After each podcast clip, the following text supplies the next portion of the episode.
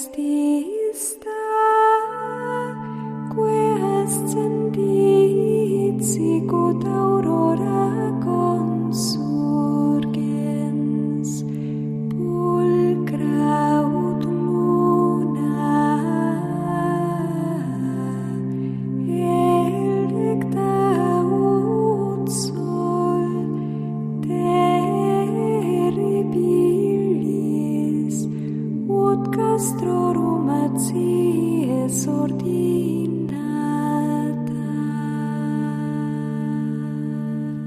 Comienza Sor Ángela María, Madre y Maestra, dirigido por el Padre Sebastián Moreno.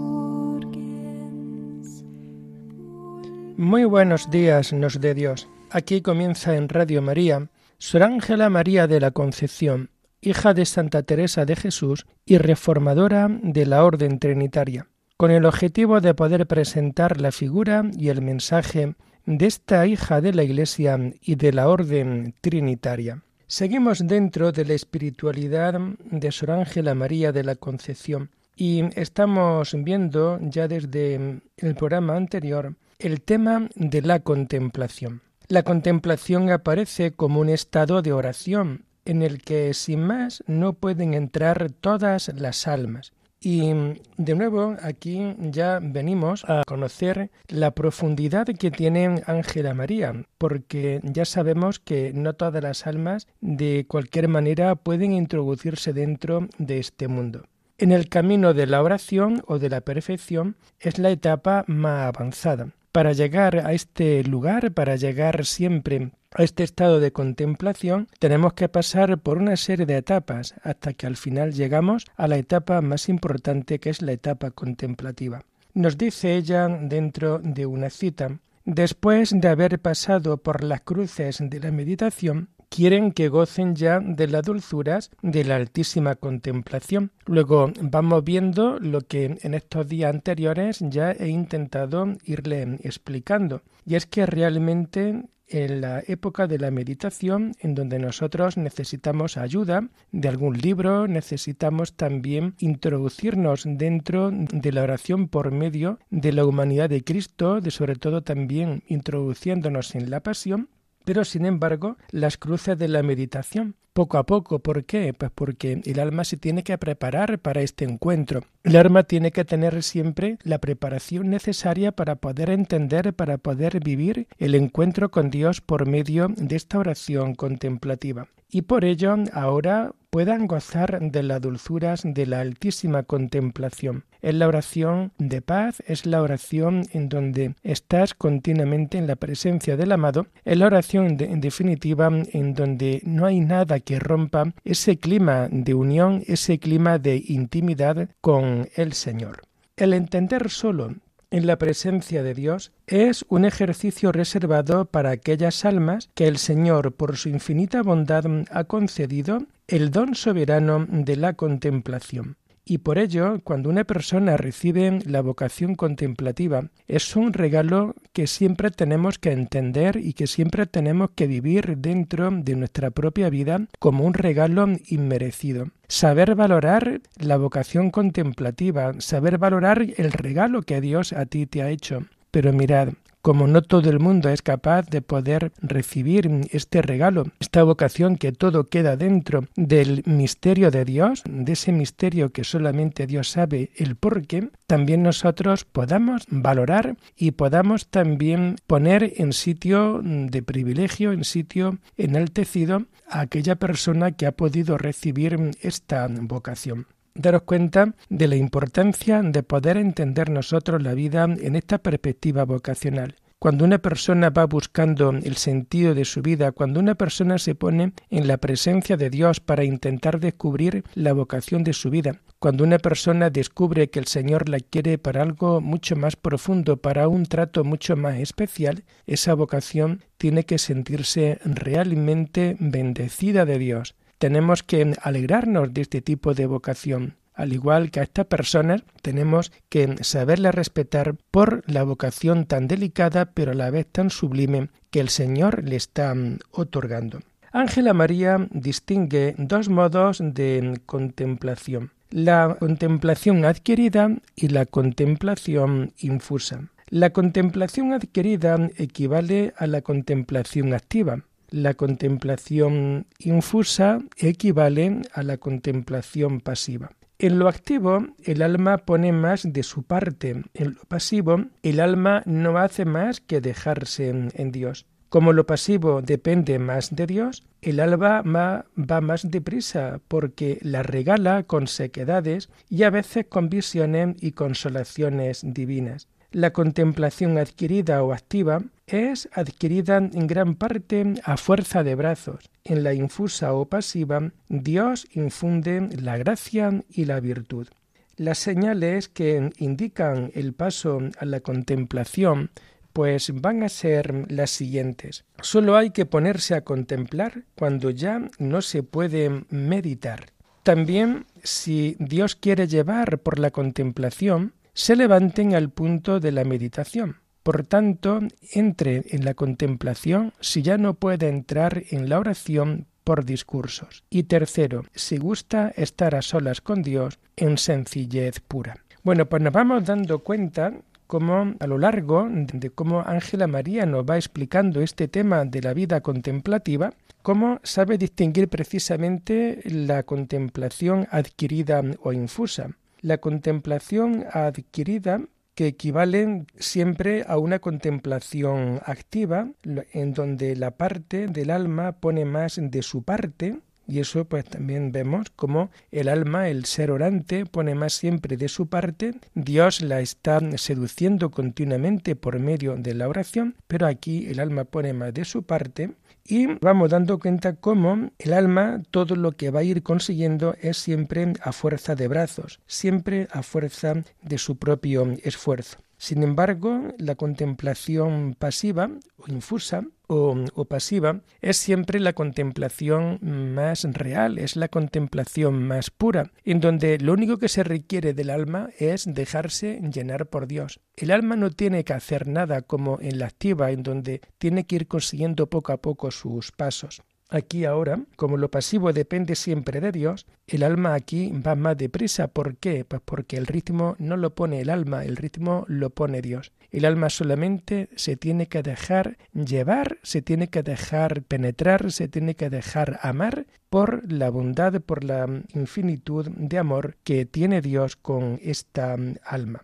Bueno, nos comenta Ángela María estas tres señales que indican el paso de la meditación a la contemplación. Quiero detenerme en estas tres señales un poquito brevemente porque el tiempo no nos da para más, pero para tener en cuenta y en claro algunas cosas.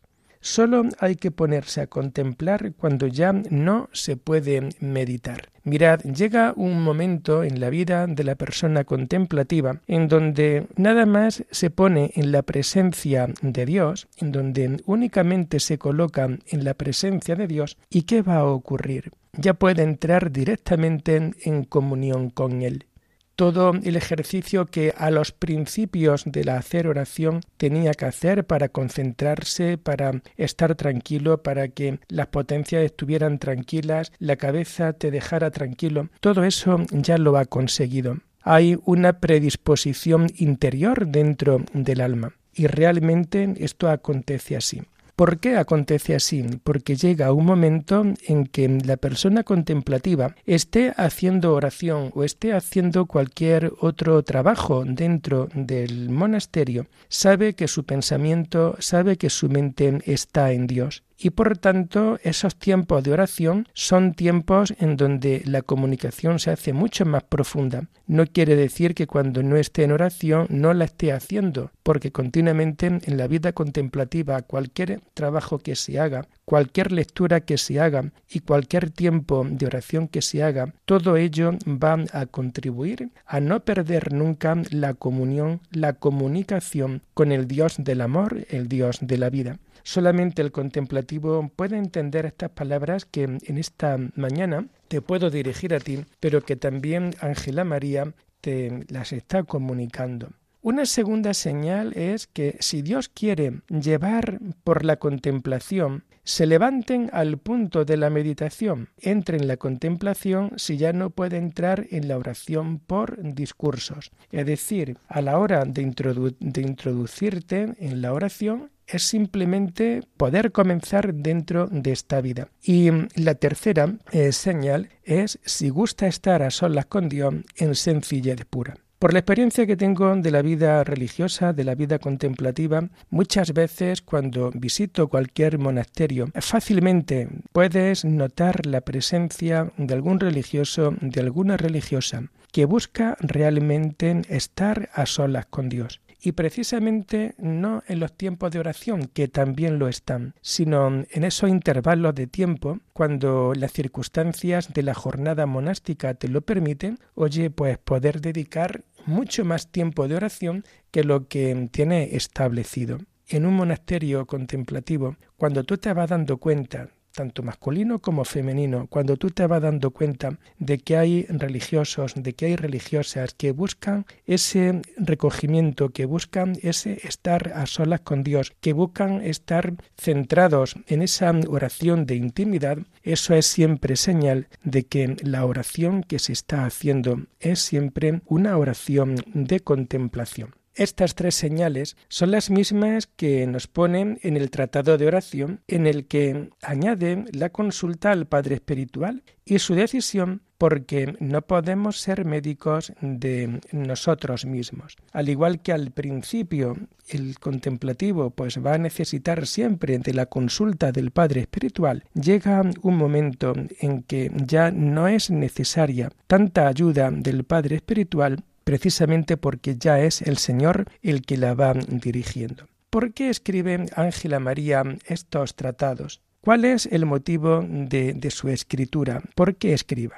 Ella teme que por haber insistido tanto en la meditación lleve a una mala interpretación de su intención. Lo que ella quiere es llevar precisamente al alma a esa oración contemplativa. Y por ello nos dice ella, me hallo como obligada por lo dicho a repetirlas, que no es mi ánimo apartarlas de la contemplación, porque eso fuera pretender se quedaran en los medios y no pasaran al fin.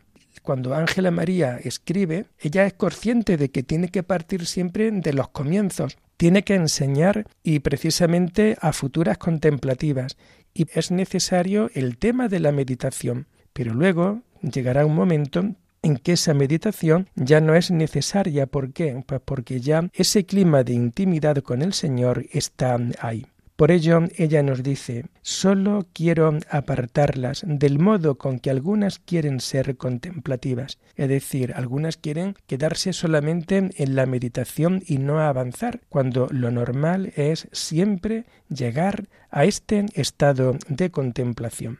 El deseo de Sor Ángela es que ellas sean muy contemplativas, pero no deseosas de raptos y de éxtasis. El hecho de que tú entres dentro de una vida contemplativa no quiere decir que tú por ello, por obligatoriedad, tengas que sentir el rapto o el éxtasis, como podemos ver en otros místicos. El estado de contemplación es el que la recolección trinitaria tiene por fin principal vivir en ese estado de intimidad siempre con el Señor. En el tratado de oración, ella nos dice, mi ánimo no será nunca apartarlas de la contemplación, que es el fin y el paradero siempre de la oración. Por ello, queridos hermanos, yo en esta mañana y aprovechando también la oportunidad que Radio María nos brinda de poder presentar la vida, el mensaje, la espiritualidad de esta reformadora trinitaria, os invito a que puedan tener tiempos de oración. Hoy en muchos lugares, en muchas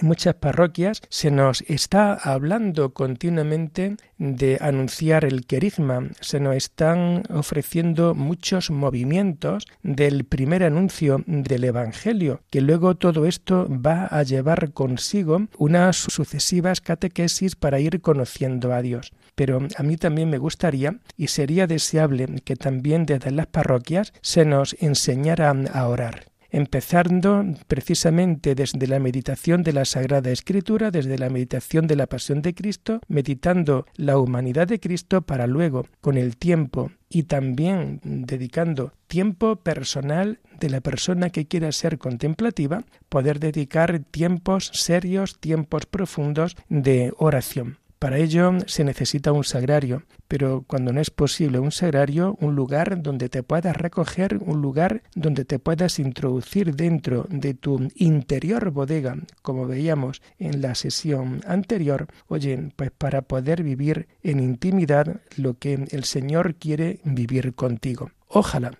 pudieses también descubrir esa vocación contemplativa, porque estoy muy convencido de que vocaciones contemplativas hay más de las que tenemos, simplemente que quizás el ser humano todavía no ha llegado a alcanzarla o a descubrirla.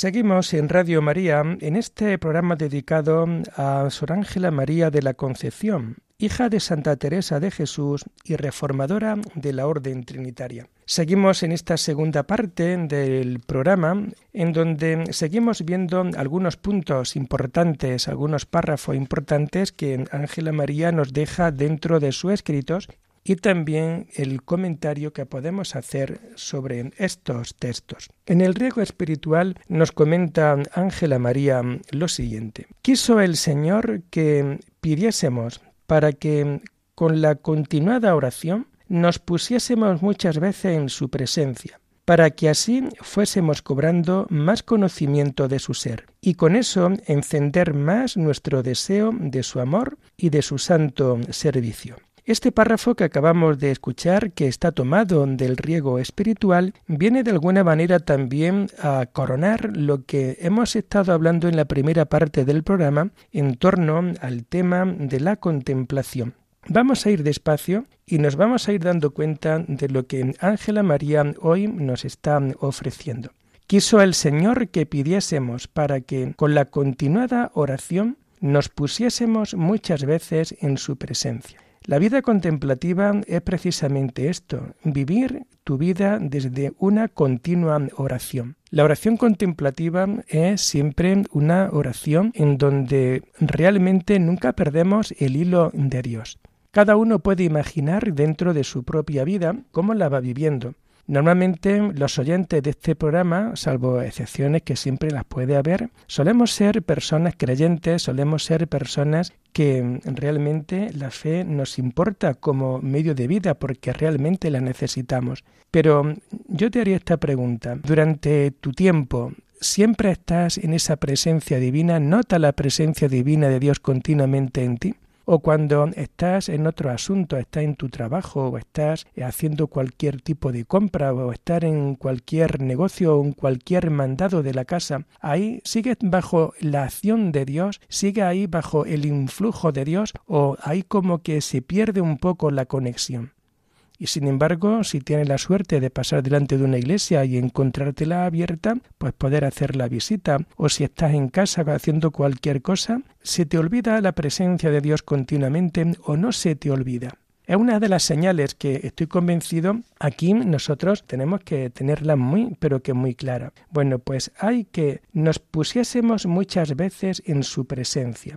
Hay que ponerse muchas veces en su presencia. Los grandes contemplativos siempre han sabido vivir en la presencia de Dios. Por muy ajetreados por una vida de mucho activismo, siempre han sabido vivir en esa presencia. Tenemos que estar muchas veces en la presencia. Tu vivir diario te va a decir si realmente estás o no estás en la presencia de Dios. Para que así, nos dice Ángela María, fuésemos cobrando más conocimiento de su ser. Aquí puede ocurrir como en la etapa de enamoramiento de dos personas. Cuando una persona se enamora de otra, lo que le ocurre a estos enamorados es precisamente que siempre están pensando el uno en el otro. Y llega un momento que ese pensamiento es la vida de ellos. Bueno, pues lo mismo ocurre dentro del mundo contemplativo. Continuamente tenemos que estar en esa presencia, pensar, meditar, estar siempre en unión. En cualquier momento notar la presencia de Dios dentro de nuestra vida. Porque si esto lo conseguimos, tendremos más conocimiento de su ser. Y con eso encender más nuestro deseo de su amor y de su santo servicio. Y es que realmente cuanto más estamos con Dios, cuanto más notamos su presencia, entonces es cuanto más vamos nosotros a amar al Señor dentro de nuestra vida. Con ese deseo encender más nuestro deseo de su amor y de su santo servicio. A más que tengamos nosotros nuestro pensamiento puesto en Él, vamos a entrar siempre dentro de un tipo de virtud. Pero esto también tenemos que tenerlo muy pero que muy claro. La actitud contemplativa será siempre auténtica desde la vertiente de la humildad y de la caridad.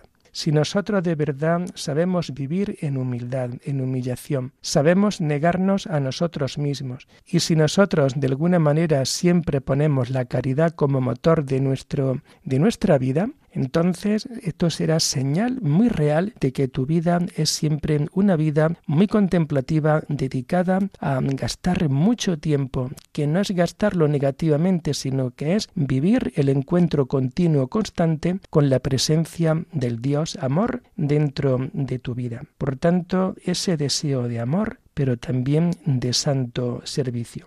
Creo que todo esto nos puede valer para elogiar, por aplaudir de alguna manera esta vocación tan especial que Dios concede a quien quiere. Tener vocación contemplativa es un regalo que Dios da a quien quiere y por desgracia muchos de los que se sienten llamados o muchos de los que son llamados por Dios a esta vida contemplativa no quieren abrirle al Señor su corazón, no quieren abrirle al Señor este estado de vida que realmente es un estado de vida que llena por completo a la persona que ha recibido esta vocación. De ahí la importancia de poder descubrir siempre toda nuestra vida desde la vocación a la que Dios nos llama, porque en la medida en que nosotros respondemos a esa llamada vocacional, nuestra vida estará orientada, tendrá un sentido y en definitiva en ese sentido y en esa orientación va a ayudarnos mucho para ir alcanzando la felicidad tan ansiada de nuestro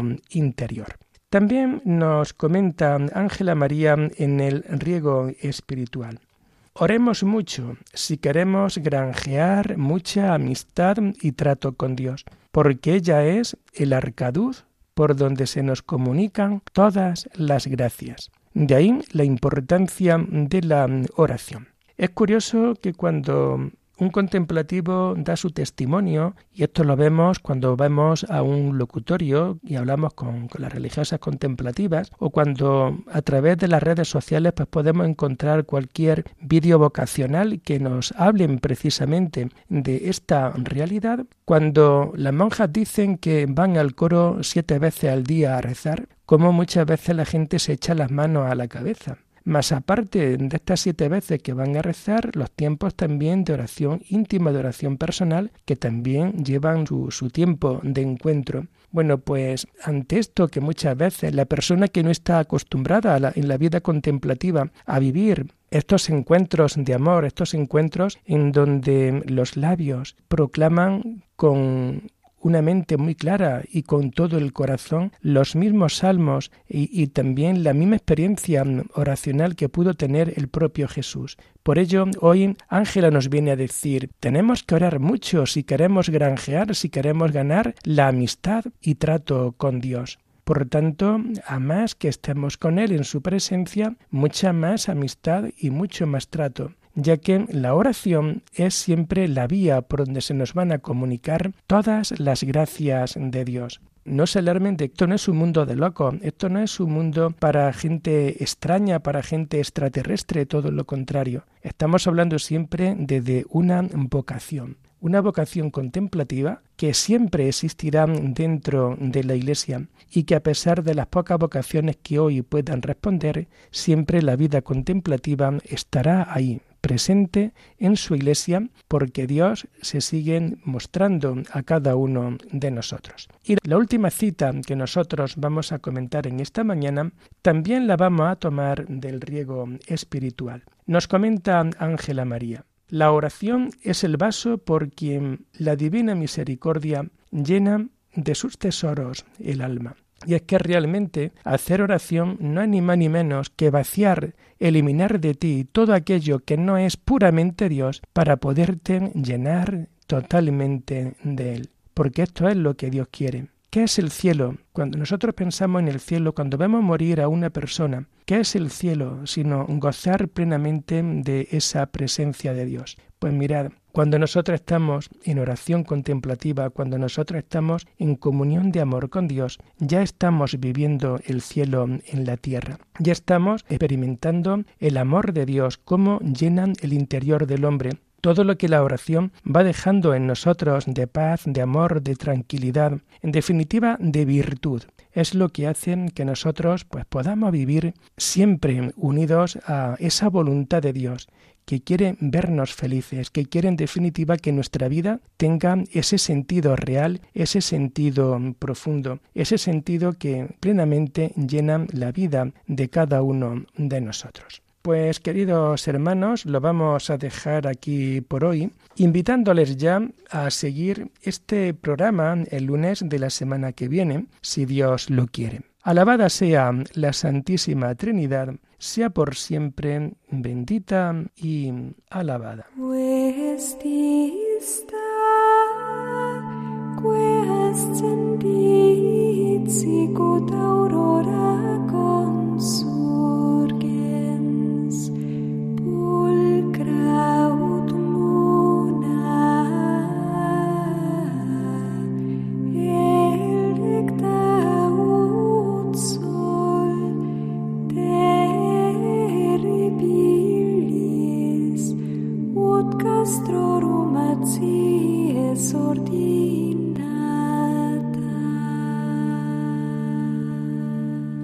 Han escuchado en Radio María Sor Ángela María, Madre y Maestra, con el Padre Sebastián Moreno.